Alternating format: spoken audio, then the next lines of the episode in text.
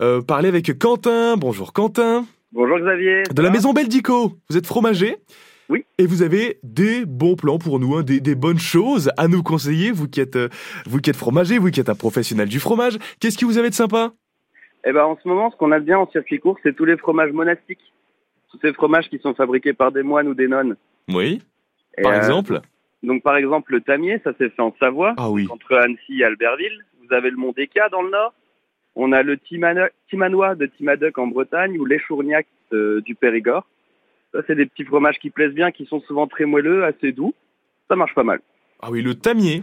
Franchement, si je Ouais. devais en retenir un seul hein, de tout ce que vous m'avez dit, ce serait le tamier. Franchement, Vous le connaissez ouais, j'ai la chance de connaître ça. C'est- et c'est- franchement, c'est c'est génial. Vous l'avez à combien, vous Euh, 24 le kilo. 24 le kilo. 24,60, pardon. Ok. Si vous faites un tour euh, au au marché chez votre fromager, je vous invite à, à tester ça parce que franchement, ça vaut vraiment le détour.